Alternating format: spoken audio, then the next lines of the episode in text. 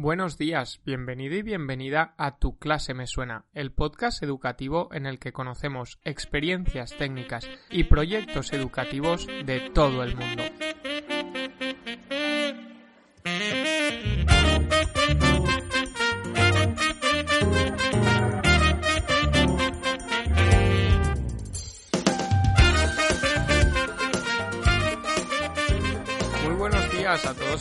¿Qué tal? Entramos en la recta final del curso tercer y último trimestre y creo que va a ser un visto y no visto. En apenas unos meses estaremos en horario de verano, bueno, en apenas un mes y unas pocas semanas. Y ya sabemos lo rápidos que pasan los días. De momento, nosotros y nosotras seguimos con un episodio más en el que hablamos con Chema Gil, que ha venido a contarnos el proyecto sobre la historia del holocausto titulado La memoria nos hará libres. Pero eh, bueno, el título real está en alemán, cosa que no me he atrevido a pronunciar y le dejo a Chema que nos lo diga. Pero antes, como siempre, recordaros que en sonproyecte.com tenéis una comunidad educativa con experiencias, proyectos y recursos que nos ayudan a mejorar nuestra práctica docente y a inspirarnos para seguir haciendo de nuestra clase algo más efectivo. En la web, repito, sonproyecte.com encontraréis también herramientas educativas con su explicación y tutoriales sobre estas herramientas. Una vez más, sonproyecte.com. Y dicho esto, comenzamos el episodio con Salva y Chema. Bueno, pues muy buenas, Chema. ¿Qué tal? ¿Cómo estás? Hola, ¿qué tal? Buenas tardes. Muy bien. Encantado de estar Pues- aquí con vosotros. Pues nosotros igualmente, no podemos más que agradecerte desde el equipo de Son Proyecto que estés con nosotros. Así que un poco vamos a entrar, porque antes fuera de micros ya estábamos con- hablando muchísimo del proyecto, con lo cual, además, eh, siempre apetece, en mi caso, al final, de historia a historia, es lo más cómodo del mundo y, eh, y seguro que dará mucho juego. Entonces, eh, cuéntanos un poco, ¿qué es el proyecto? ¿Dónde viene? ¿Cómo nace? Vale, bueno, este proyecto se llama Eriner Matchfrei, que en alemán significa la memoria nos hará libres. Eh, Al principio se llamaba Arbeit Matchfrei, que es que el- el- lo que se ponía a la puerta de Auschwitz y en todos los campos Sí. de concentración y de exterminio. Y bueno, al principio escogí ese nombre, pero luego me hicieron ver algunas personas de la escuela de Yad Vashem y tal que la visión que le estaba dando al proyecto era la visión del perpetrador, ¿no? Entonces, que a lo mejor sería mejor mm, plantear la visión desde otro punto de vista, un poco más, más abierto y que fuera desde una parte más memorística, ¿no? Porque realmente uno de los objetivos del proyecto es recordar, ¿no? Recordar la barbarie que supuso el holocausto, porque es un proyecto que va sobre el holocausto. Y, y bueno, tratar de que los jóvenes o la juventud, que es mi materia prima, por decirlo de alguna forma, pues aprendiera con el ejemplo del holocausto lo que no hay que nunca más hacer en esta vida.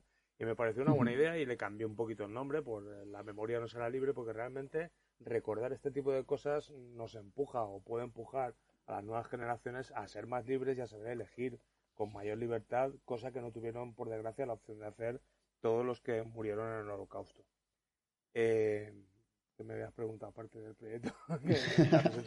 Bueno, un poco de dónde surge. Este es el de- título, ¿vale? Era el título, sí. Surge un poco de, de la experiencia vital, ¿no? Yo soy un lector compulsivo, me encanta leer y empecé a leer mucho sobre, sobre el tema porque me gustaba. Luego también había, había comprobado que el- los temas del holocausto y de los nazis entre la juventud tienen mucho tirón y incluso conmigo mismo, porque yo leo, le- leía mucho y era un tema que me interesaba mucho, me interesaba la medicina, me interesaba, eh, veía las películas, eh, leía libros, o sea, al final era un tema que dices, bueno, es que es apasionante, ¿no? Pero entre los chavales al final acababa calando un poco el, el tema de, de los nazis y tiene, tiene tirón, es un tema que tiene mucho tirón. Sí, sí, total. Y, y eso me preocupa como, como docente, porque me preocu- no me preocupa que les guste la historia, al contrario, lo que me preocupa es que cojan la parte de la historia que a lo mejor mal enfocada o sin conocimientos, pues puede llevar un poco a luego situaciones que se producen día a día en los colegios y los institutos.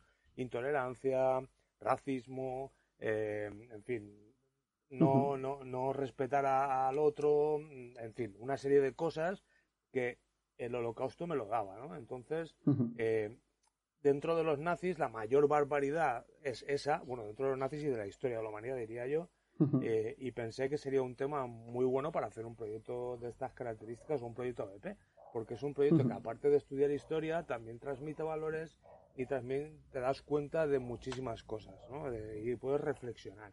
Y ese es uno de mis objetivos principales cuando, cuando educo. Me gusta que el alumno piense, es una de mis máximas prioridades, ¿no? Que yo les puedo explicar, podemos razonar, pero yo quiero que debatamos, que tengamos pensamiento crítico y que reflexionemos sobre las barbaridades que se han hecho y cómo todavía hoy en día hay gente que sigue haciendo cosas que nos pueden llevar al mismo sitio que nos llevó Hitler y que nos llevaron los. Justo, bueno, y además nuestra área creo que tiene un enfoque, o debería tener un enfoque justo en esta línea, ¿no? Es decir, oye, ves más allá, no solo aquello que, no solo lo que yo te pueda, lo que yo te pueda dar de información, sino vamos a abrir la mente, vamos a estructurar, vamos a pensar realmente qué ha pasado, cómo ha pasado y por qué ha pasado y cómo podemos aprender de eso, ¿no? Que también lo decías. Sí. Y luego también hay gente que, que, me ha criticado, entre comillas, de buen rollo, ¿no? Que sea crítica constructiva, mm. espero que, por ejemplo, teniendo como tenemos el franquismo y como tenemos la guerra civil en España, ¿cómo no he hecho un proyecto de estas características que tiene, no es lo mismo, pero sí que se parece un poco, que tiene características en principio similares, porque no lo he hecho de, historia de España? Y la respuesta siempre ha sido un poco, yo mismo me digo a mí eh, que, que, es por comodidad, porque mm. es un tema que es muy polémico en, todavía, por, desgracia, no debería serlo así, pero lo es. Nunca sabes mm, de por dónde te va a saltar la liebre. Si dices una cosa, unos te dicen tal, si dices la otra, otros te dicen cuál. Y en cambio, con, con los nazis y con el holocausto, a priori no hay nadie que esté en mm. contra o, que o que remueva em, antiguas historias familiares y tal. Entonces, por comodidad, para hacer lo que quería hacer, que era hacerles pensar sobre la intolerancia y sobre el racismo y sobre un montón de cosas más, me venía mucho mejor hablar sobre el holocausto que, hablar sobre, sobre temas de historia de España. Y luego también porque en historia de España, bueno, sí, en cuarto se puede hacer algo, pero en segundo de bachiller con muy poco espacio. Y con la PAO, pues ya verás, como luego cuando te explique de qué va el proyecto, son muchas horas y claro, eso en segundo de bachiller es imposible. ¿Qué tal? Bueno, mira, en relación a lo que comentabas del tiempo, ¿no? De la temporización, de la programación, ¿Cómo programaste este proyecto? Bueno, yo la programación inicial que, yo me planteé, un poco yo programaba por inteligencia, ¿no? Yo quería hacer algo distinto. Este proyecto ya tiene 108 años, es decir, he ido creciendo poco a poco. Ahora mismo es un mamotreto tremendo, que tiene muchas tareas, muchas actividades, pero fue poco a poco. Y entonces yo quería programar de forma diferente y empecé a programar por inteligencia. Eh, cayó en mis manos una tablilla de estas de las diferentes inteligencias y actividades que se podían hacer.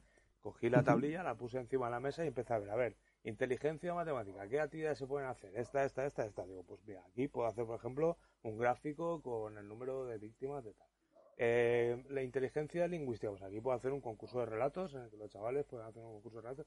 Y fui poco a poco construyendo las tareas que a mí se me iban ocurriendo, hice una lluvia de ideas conmigo mismo y empecé a pensar en cosas que se podían hacer.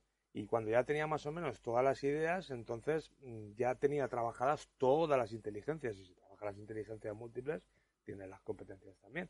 Con lo cual, a nivel de programación, cumplía perfectamente con los requisitos de la legislación. A partir de ahí, pues construí un poco el proyecto del holocausto y al principio lo construí de forma cronológica, temporal, ¿no? Eh, primero esto, luego esto y luego esto. Y luego poco a poco lo, lo construí en tres fases. Una primera fase que sería el, cómo vivían los judíos, sobre todo, que es un poco el protagonista, aunque también se tocan otros, otros colectivos que no son los judíos, pero sobre todo son los judíos en este caso, cómo vivían. Luego, cuando se empezó a cambiar la situación con la llegada de los nazis, metí una actividad exclusiva para conocer en profundidad la Alemania nazi, un trabajo cooperativo de toda la vida de investigación, y luego a partir de ahí ya el proceso, ¿no? De ahí a los camp a los guetos, de los guetos a los al traslado, o sea, a las no sé la palabra ahora, a las no me sale, che. Por eso lo metían los vagones y los llevaban a los campos. eh, tiene un nombre, pero bueno, no me sale ahora.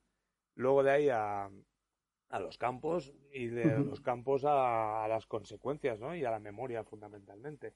Y luego, con todo eso, en todas esas tareas intentaba salpicarlo con actividades de reflexión.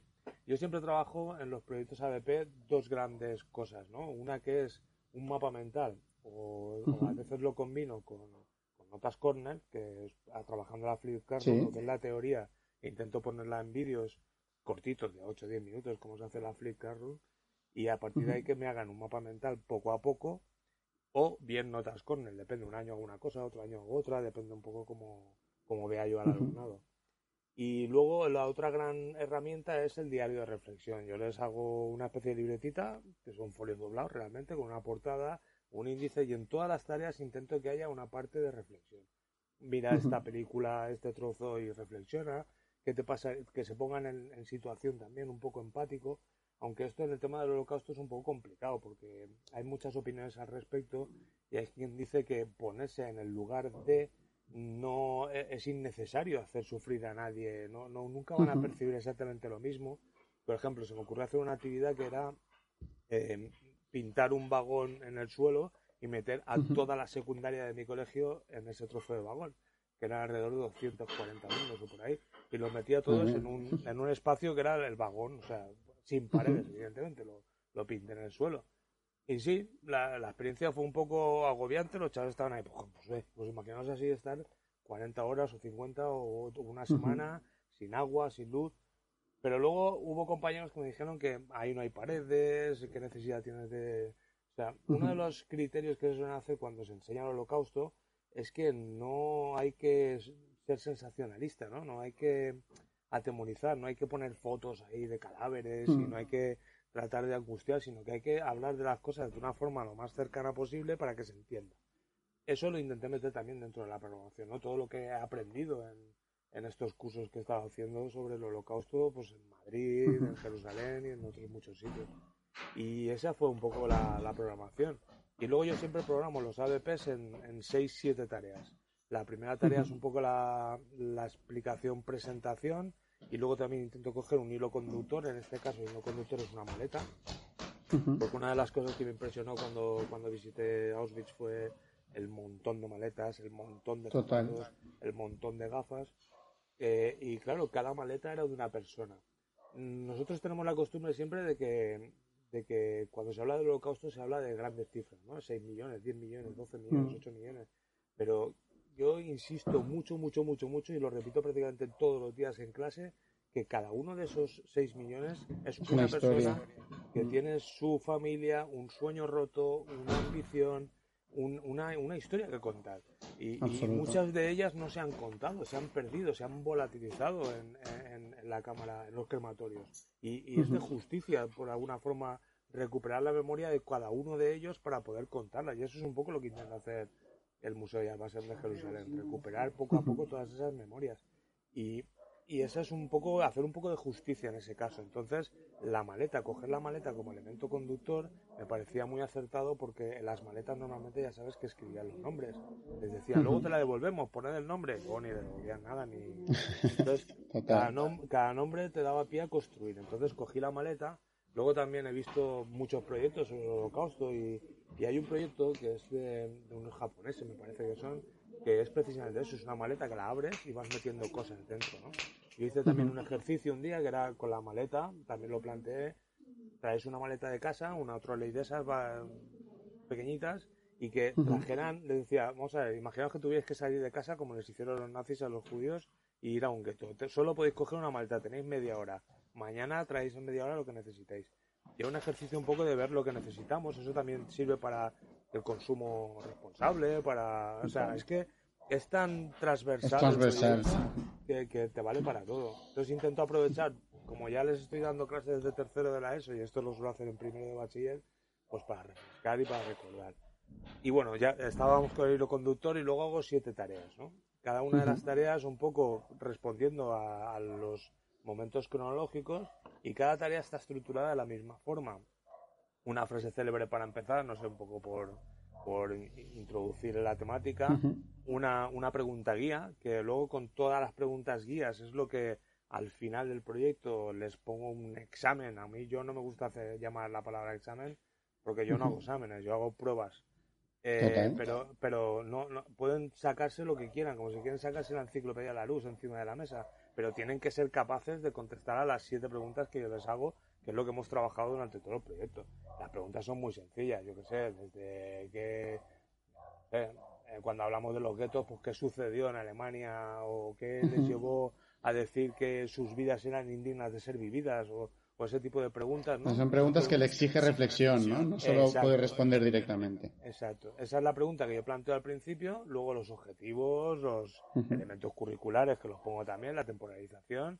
Y a partir de ahí ya sí que empiezo una parte teórica que siempre lo suelo hacer con Flick Classroom, es decir, pones un vídeo nunca de más de 10 minutos, que es un poco la norma de oro. Si pueden ser 7, mejor que 10 incluso. Y si pueden ser 5, mejor todavía. Eh, si pueden ser míos, hay veces que son míos, hay otras veces que son de gente que los hace muy bien y para qué quiero hacerlo yo si, si están fantásticos. Absoluto. Eh, y con ese vídeo tienen que hacer una de las partes que, más valoro, que es el, mapa mental o la nota Cornell, ¿no? para que lleven un poco la estructura. Y luego a partir de ahí planteo siempre tres tareas. Una tarea individual, una tarea grupal y una tarea voluntaria. Un poco buscando, le llamo buscando la excelencia porque también hay alumnos que les encanta el tema y quieren darte mucho más, pues eso es a darles vidilla, hombre, por supuesto que sí. Y además, los alumnos que tienen un poco más de dificultades, con la nota de cooperativo suelen ayudarse un poco y con las individuales cualquiera podemos reflexionar, no les exige más allá de un esfuerzo mental, más que hacer la nota con y el mapa, pues ahí te flojean un poco, ¿no? Pero, pero luego también les ayuda. Si yo lo que quiero es que aprueben y que, y que piensen, más que que aprueben, quiero que, que, aprendan, ¿sabes? Porque no, aprobar quieren ellos, yo quiero que aprendan. Y me da mm. igual, ¿qué quieres? Un 5 y te lo doy, tío. Si a mí el 5 me, me, pagan lo, me pagan lo mismo si te pongo un 5 y te pongo un 3. Lo mismo, yo quiero que, que, que aprendas, que, que reflexiones un poquito, con eso me conformo. Que te lleves algo al final del proyecto. Exacto, entonces y de todo.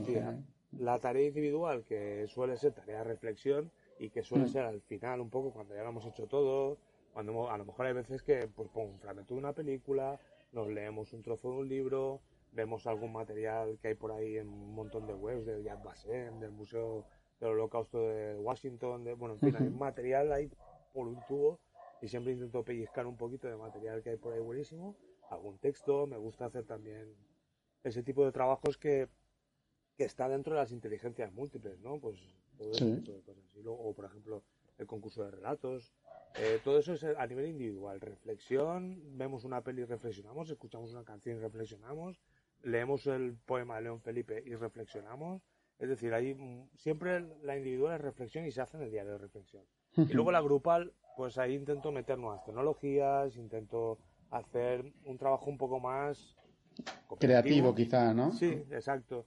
Evidentemente con los nazis es una exposición, divido la Alemania nazi en trozos, la medicina nazi, las SS, los colaboradores, el ascenso de Hitler al poder, es decir, más o menos una división que creo que es lógica, eh, y luego todos nos explicamos mutuamente las cosas en pequeños grupos. A mí no me gusta hacer grupos muy grandes, me gusta que los grupos sean de tres eh, cuatro como mucho, pero prefiero que sean tres.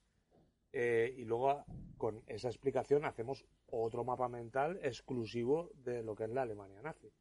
Y a partir de ahí, pues también es muy interesante verlos cómo hablan en público. Yo también he trabajado la, la, la, oratoria en, proyectos anteriores, como de la Primera Guerra Mundial hacemos un manifiesto de la guerra. En, en las revoluciones hay una tarea que es tal que te querrías revolucionar tú ahora mismo. Luego también hago, hago la optativa de filosofía, que realmente es debate, lo que hacemos. Es decir, que también los tengo trabajados, ¿no? Entonces siempre me gusta que en algún momento de los proyectos mm, salgas tú a la palestra y, hables. Porque también creo que la, la, enseñanza oral, o sea, lo que es la, la habilidad Súper importante. es fundamental hoy en día. Y, y luego ya pues entran, yo qué sé, campos de concentración. Vamos a localizarnos en el Google Maps Vamos a hacer una ficha, hacemos un mapa entre todos de los principales campos. Los guetos, también tres cuartos de lo mismo, hacemos un Genially con los guetos, una especie de infografía. Eh, hacemos un podcast, hacemos un montonazo de cosas que, ese tipo de cosas combinan la creatividad del alumno con, eh, con las nuevas tecnologías, bueno, nuevas, con las tecnologías que tenemos a, a nuestra disposición. Gracias a Dios tenemos estoy en un colegio donde prácticamente todos los alumnos tienen acceso a Internet en su casa y, todos tienen un móvil en el bolsillo. Entonces, yo con eso, suficiente. Ojalá tuviera croncas, ¿no? que, sería mucho mejor, pero bueno, con el móvil hoy en día, ellos tienen mejor móvil que yo, vamos, de aquí a Lima. Eh, con lo cual, los móviles son una herramienta también muy útil. Lo que sí que intento siempre con el tema este del holocausto es que la creatividad esté más en el trabajo que en la historia, ¿no?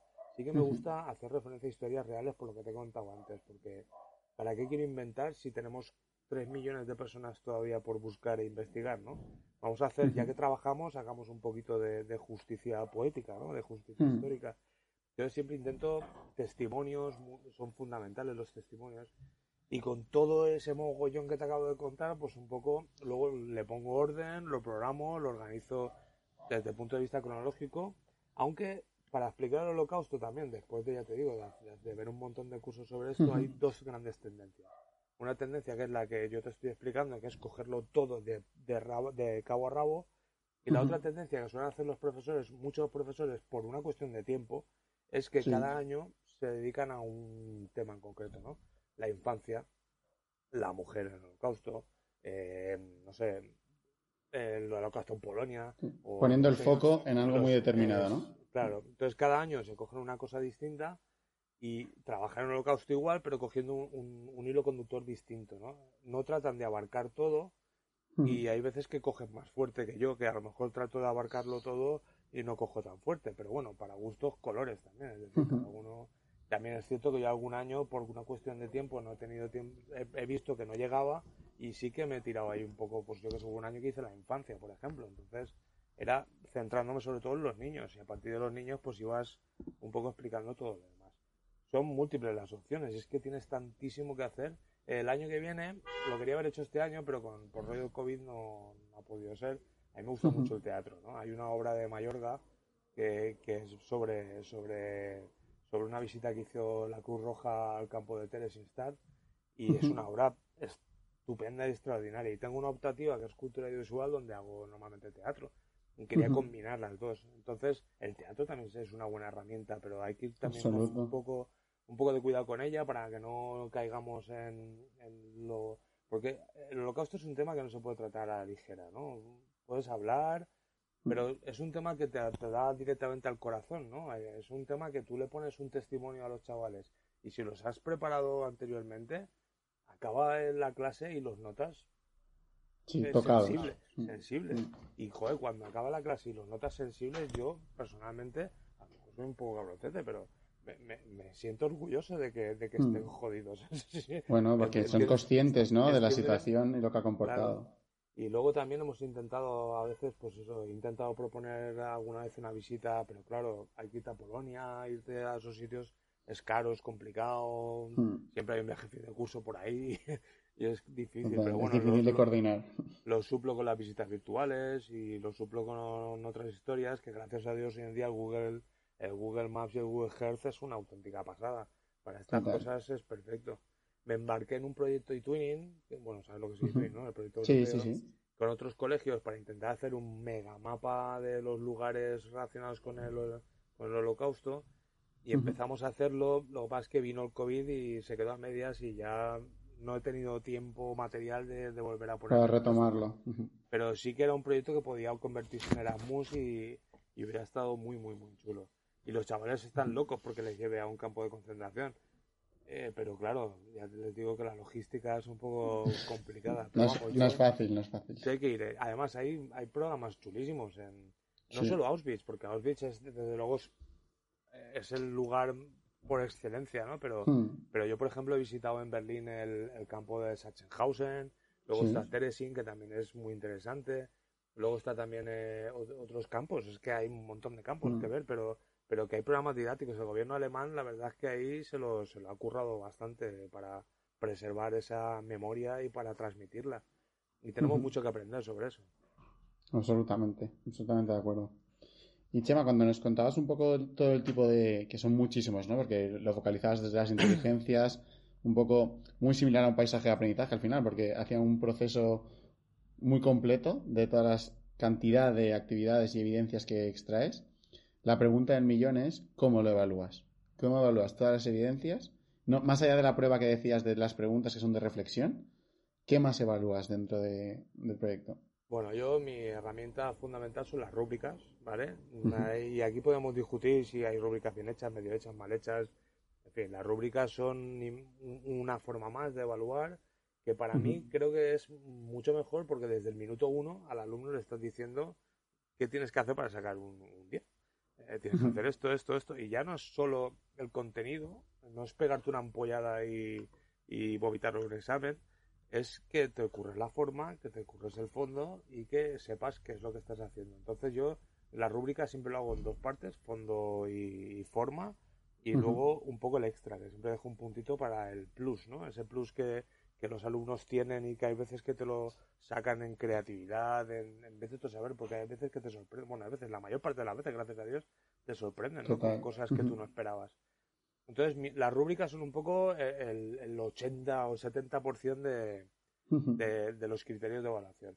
Y luego, evidentemente, eh, una prueba escrita, que no es un examen, porque no les hago estudiar para eso, es que tampoco lo necesitarían de todas formas, porque un proyecto así intenso les llega bastante, que es esta prueba escrita, pero que la prueba escrita realmente, en el, total del porcentaje, a lo mejor es un 10 o un 15%.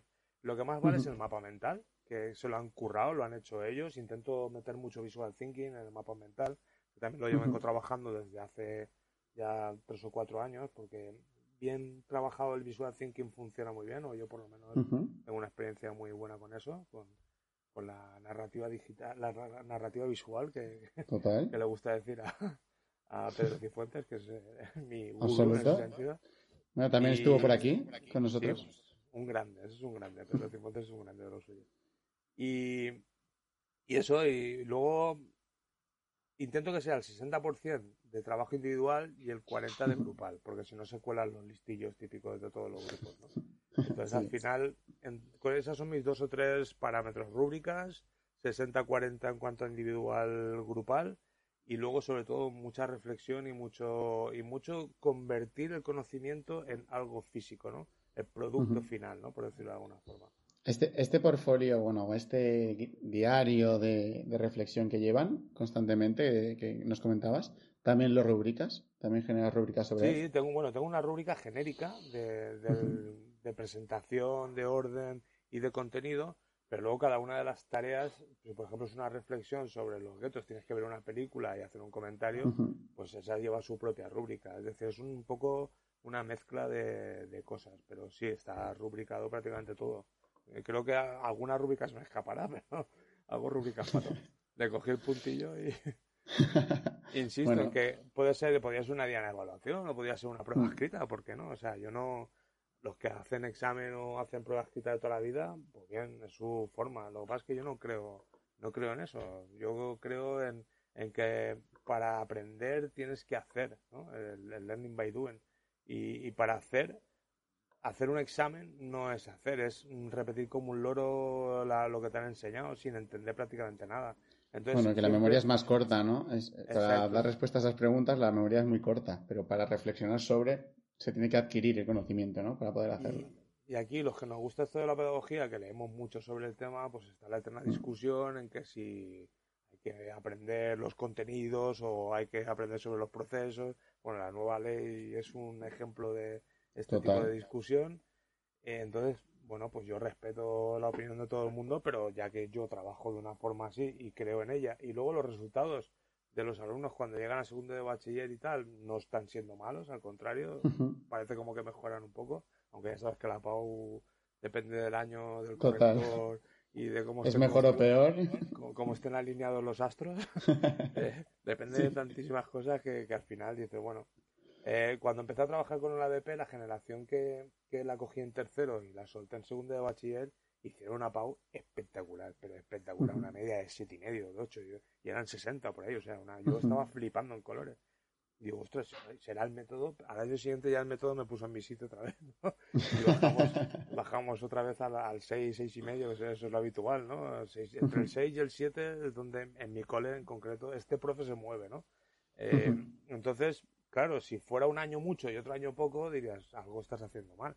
Pero cuando mm. te sigues en la misma media y poco a poco vas subiendo un poquito, es lo que yo me reafirmo un poco en que estoy haciendo más o menos bien las cosas. Tampoco soy el que ha quitado la Coca-Cola, ni, soy el mejor. bueno, pero es un sistema que al final te ya ha demostrado que te va funcionando y que al final te aporta, ¿no? Que es el objetivo es que aprendan y si están aprendiendo lo están demostrando. Y luego el segundo de bachiller, al final, pues todo esto de la BP y de la el aprendizaje activo, al final, sobre todo cuando tienes que prepararle para la prueba PAU, te lo tienes que meter en un bolsillo. Pero bueno, yo quiero pensar que todo el bagaje que han tenido, todo, toda esa capacidad de, resumir, de sintetizar, de pensar y de, y de reflexionar. Los ha capacitado, ¿no?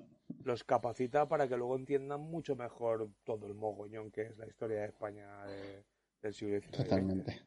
Y luego al final es como la auto... Siempre les pongo el mismo ejemplo, que no sé si es mío o de otra gente, pero el segundo de bachiller es como una autoescuela. ¿Tú qué quieres? ¿Aprobar el carnet o aprender a conducir? Tú lo que quieres es aprender a, aprobar el, examen. Entonces, hacer Ya aprenderás luego. Test, test, test, test, test, test, test. Entonces es texto, texto, texto, texto, metodología, texto, texto, texto. Y chicos, y luego podemos Hombre, siempre meto alguna algún trabajito, ¿no? Pues algún debate sobre ideologías mm. en Segunda República, alguna entrevista a los abuelos, que es un trabajo que, es internacional, por decirlo de alguna forma, que es memoria viva. Eh, hago, hago cositas, ¿no? Todos los trimestres intento hacer un par de cosas un poco marcadas de la, casa, ¿no? Porque ellos me lo piden mm. incluso. Que eso también es una cosa que me, que, me mola, ¿no? Que me dicen, no vamos a hacer nada este trimestre. Va a ser así Bueno, porque ya tiene una, tiene una cultura, ¿no?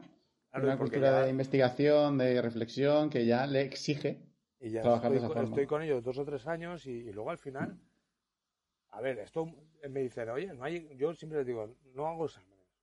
ovación de gala el primer día, tal.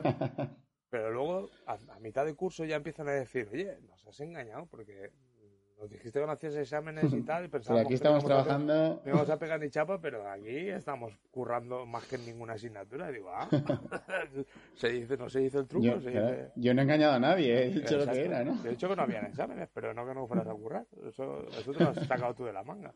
Y luego es que lo, o sea, lo que más le mola a un profe es que, que te pidan faena. O sea, hmm. Tampoco es esto un clamor, ¿vale? Seamos realistas, ¿no? Pero, no, pero es, es, motivacional, ¿no? También, al final es por eso estás aquí, para dar más, ¿no? Que te, que te pidan los alumnos ya es un gusto. Y luego hay veces, yo qué sé, llega el 25 de, de enero, que es el día de la conmemoración de las víctimas del holocausto, hmm. y, les hacemos, hacemos lo de las velas, que es una cosa que se suele hacer habitualmente, tenemos un manifiesto, hay un par de cancioncitas que con la guitarra, siempre hay alguna alumna que te canta bien. Eh, no sé, es como una especie de recogimiento y la verdad es que les llega, ¿no? Y, eso es un gusto, ¿no? Cuando guardan la compostura, se saben comportar, saben la importancia que tiene lo que estamos haciendo. Y normalmente esto no lo hago con el año que les estoy dando la clase, sino que lo hago el año siguiente. ¿Sabes? Porque ya he trabajado con ellos, entonces Ahí sí, para ver el bagaje real. Claro, ya saben de qué va, a ver si ha calado. Y la verdad es que estoy súper contento con eso. Qué bien, qué bien. Bueno, pues Chema, yo creo que hemos tocado los niveles de programación, de cómo se desarrolla el proyecto, de cómo lo trabajas, de toda la capacidad de, evidencias que recoges, cómo lo evalúas también. Hemos hablado de la motivación del alumnado, de lo que genera luego, del bagaje, ¿no?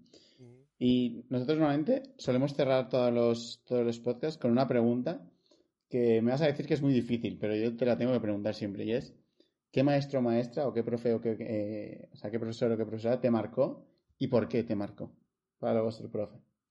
es una pregunta jodida, porque, no tengo un, maestro. Que puede ser en positivo o en negativo, ¿eh? Sí, sí, eh, pero no tengo, yo siempre digo lo mismo, yo quiero, quise ser el profe de historia que nunca había tenido, ¿no?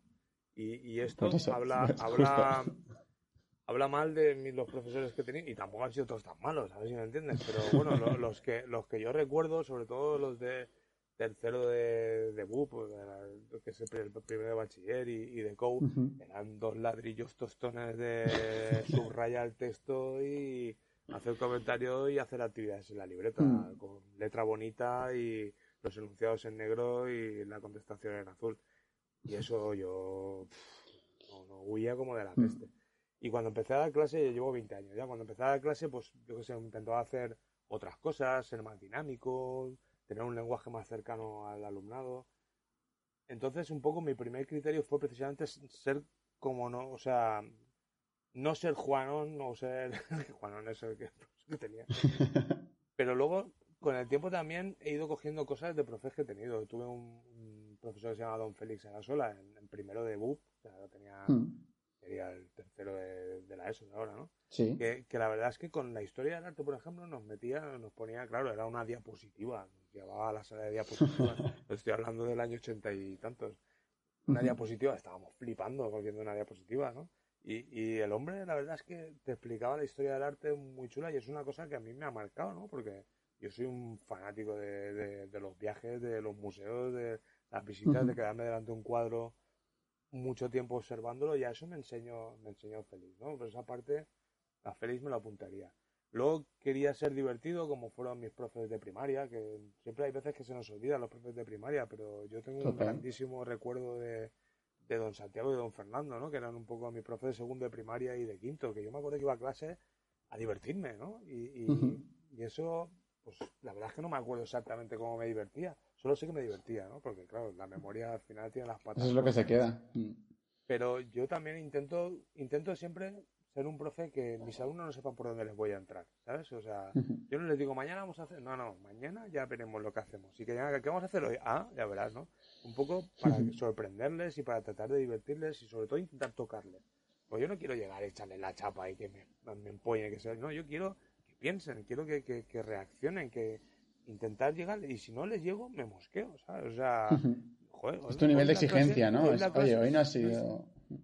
y yo soy el más exigente que nadie conmigo mismo, ¿no? Entonces hay veces que la magia, bueno, los que somos profes lo sabemos, hay veces que hay magia en el aire, ¿no? Y eso uno lo percibe. Hay otras veces que hay magia en el aire para el 80% de los alumnos de la clase, otras para el 20, otras para nadie. Incluso no Total. tienes magia ni tú mismo ese día, pero, pero al final tienes que hacer un bagaje general, ¿no? Y, y intentar tocar todos los palos. Yo también soy un tío que, que me gusta hacer mucho curso de formación y no cerrarme las puertas a nada. Hay cosas que me gustan más y cosas que me gustan menos. Yo de gamificación no soy mucho, ¿vale? No, no. También creo que es una metodología que funciona muy bien en primero y segundo de, de la ESO, o, o funcionaría mejor, a mí me ha funcionado mejor, pero como llevo ya 10 o 12 años anclado en tercero, cuarto, primero y segundo de bachiller, me encantaría dar primero de la ESO, que de hecho era el curso que mejor me lo pasaba, pero me han subido y no me quieren bajar porque como los resultados en PAO son buenos, pues ya ahora me los, me los como, ¿no? Cosas del colegio, pero, pero la verdad es que eh, es un, un tema, ya te digo, que profesores que, que, que me divirtieran, que me divirtieran, ¿no? Y en la facultad tampoco había ninguno de eso, la verdad. Entonces Total. me voy a primaria y me voy a, a, pues eso, a, a cositas sueltas de cada uno. Bueno, al Cuando final yo- aprender de todos. Claro, cuando esta pregunta se la hagas a un exalumno mío que en un futuro esté contigo en el podcast, ojalá alguno de ellos diga, pero realmente eso al principio lo piensas, ¿no? Cuando empiezas de profe, "Ah, yo quiero ser una persona que marque los Sí. corazones de mis alumnos y te lo marcas como objetivo y si no lo consigues... Y luego ya, no sé si a lo mejor es que me estoy haciendo mayor ya, pero, pero sí que es verdad que dices, mira, yo voy a ir por esta línea, ¿no? Y, Hmm. y luego si me recuerdan bien, y si no me recuerdan, también, ¿no? Yo lo estoy intentando hacer lo mejor posible. Al final la memoria de...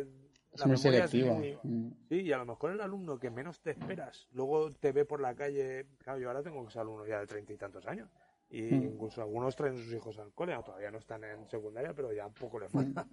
Cuando te ve un alumno de estos que te ha dado por saco todo lo que ha querido y más, y te pega un abrazo que te rompe la espalda, y dices, coño, y dices, eh, me acuerdo todavía del concurso que hacías de Julio César, que, que, wow, qué cabrón que eras, que, que- cómo nos puteabas y tal, pero ostras, soy cuando hablo con mis colegas de Julio César, flipa, me fui con mi novia a Roma, y, y vamos, me lo sabía todo. Y digo, hostia, yo me, se me, me pongo más gordo todavía de lo que estoy. Claro. De, de Bueno. satisfacción. Y Es luego que no hay nada más enriquecedor, vamos. y luego alumnos brillantes que crees que les has llegado y luego a lo mejor no, Mm. no sé, te ven y es otro, otro rollo. También te digo una cosa, no sé si te pasa a ti con los exalumnos que tengas, pero los más cabrones, los que más te dan por saco son a los, a los que más recuerdas. Y, Suele es pasar. Un, es un tópico, pero coño, es que es verdad. O sea, es que Total. el que más por saco te ha dado, ese luego es el que más te quiere. Y- y Total, dices, total, bueno, pues sí, sí, me voy a centrar un poco en el día a día, pero en, en todos, porque los que van bien, van bien. A esos hay que darles. porque, eh, entonces ahí están las, las actividades voluntarias, ¿no? ¿Quieres más? Toma, lee, escribe, tal, y te doy, te llevo aquí, te llevo allá. Yo y además soy. Vamos al cine, vamos al cine, vamos a una película. Yo me apunto, bombardeo. Tengo tres hijos, pero bueno, intento. A mis hijos también están en edad de, de, de la y bachiller y liarlos también, ¿no? Entonces, yo creo que me gustaría que, que los profesores que en un futuro hablen de mí si es que habla alguno, pues que eso, que, se recuerde de que Chema intentaba rompernos los esquemas, ¿no? Un poco y hacernos pensar. Eso es lo que más Bueno, yo, yo estoy seguro de que ocurrirá así, porque después de escucharte un poco y de ver cómo trabajas, no, no tengo duda de que calar, calará. Veremos si para mucho o para pocos, pero calar, calará seguro. Pues sí.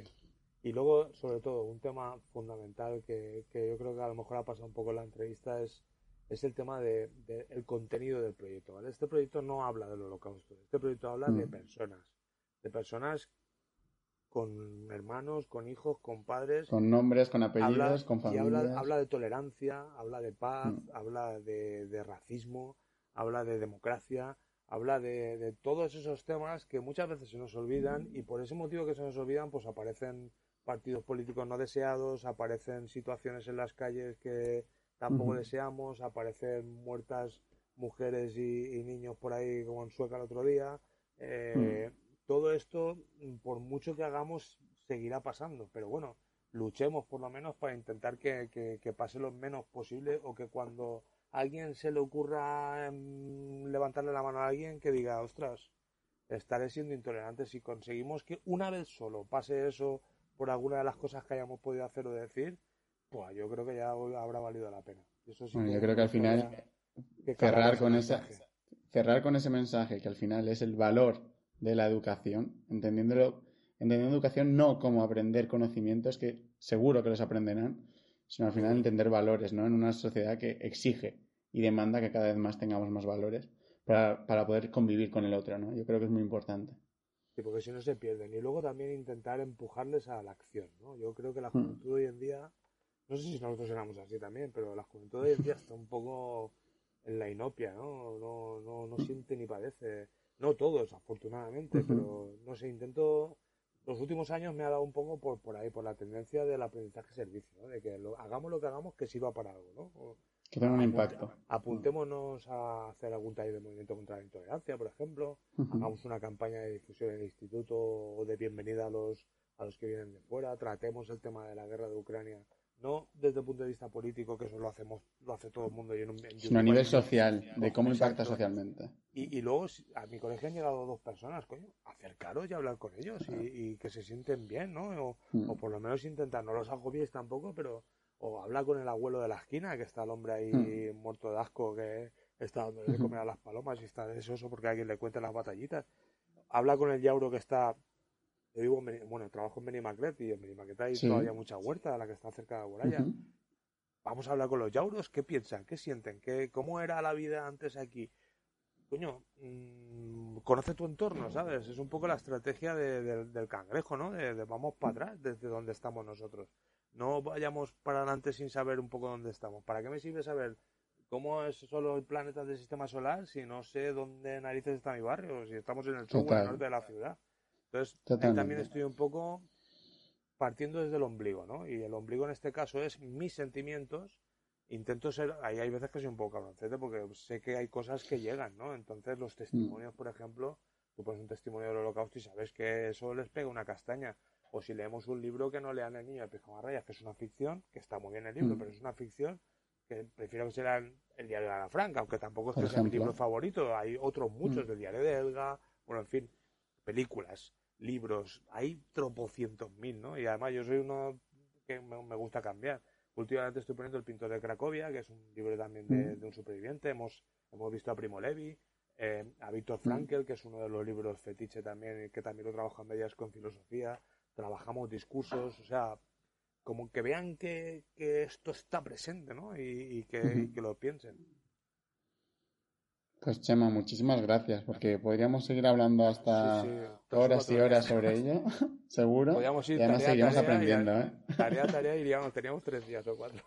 Bueno, y seguiremos aprendiendo, que al final ese es, ese es el valor, poder enriquecernos y, y, contarnos al final cómo lo haces y cómo haces que los alumnos aprendan y disfruten aprendiendo, porque esto es muy importante que les lleve a hacer más cosas. Y estas iniciativas de explicar, yo aquí estoy contando mi libro, ¿no? Como decía mm. el umbral este, pero, pero lo bueno de, comunidades, de, crear, crear redes eh, docentes, es que todos aprendemos los unos de los otros.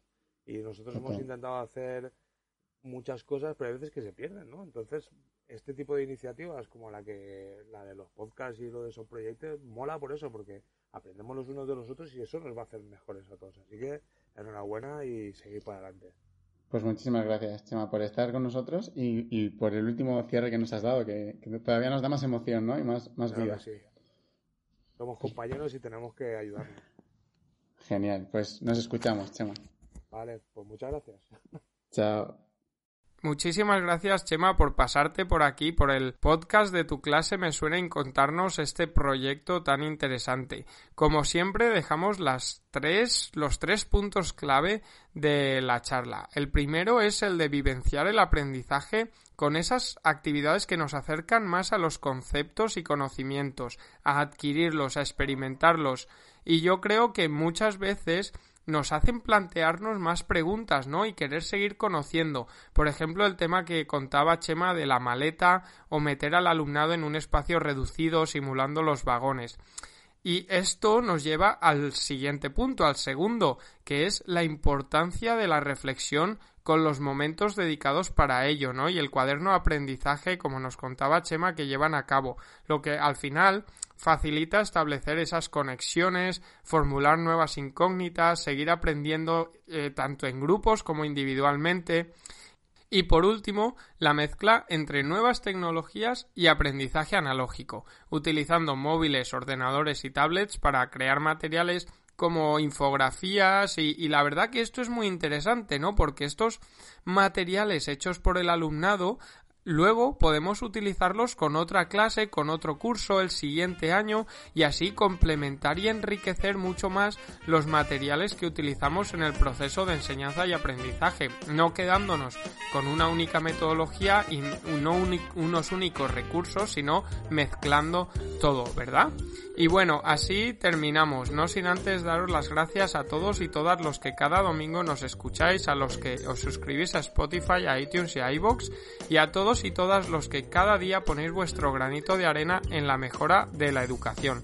Nos escuchamos el mes que viene, una vez más, eh, repito que ya no tendremos entrevista cada domingo, sino una vez al mes. Hasta entonces, recordad que compartiendo mejoramos la educación.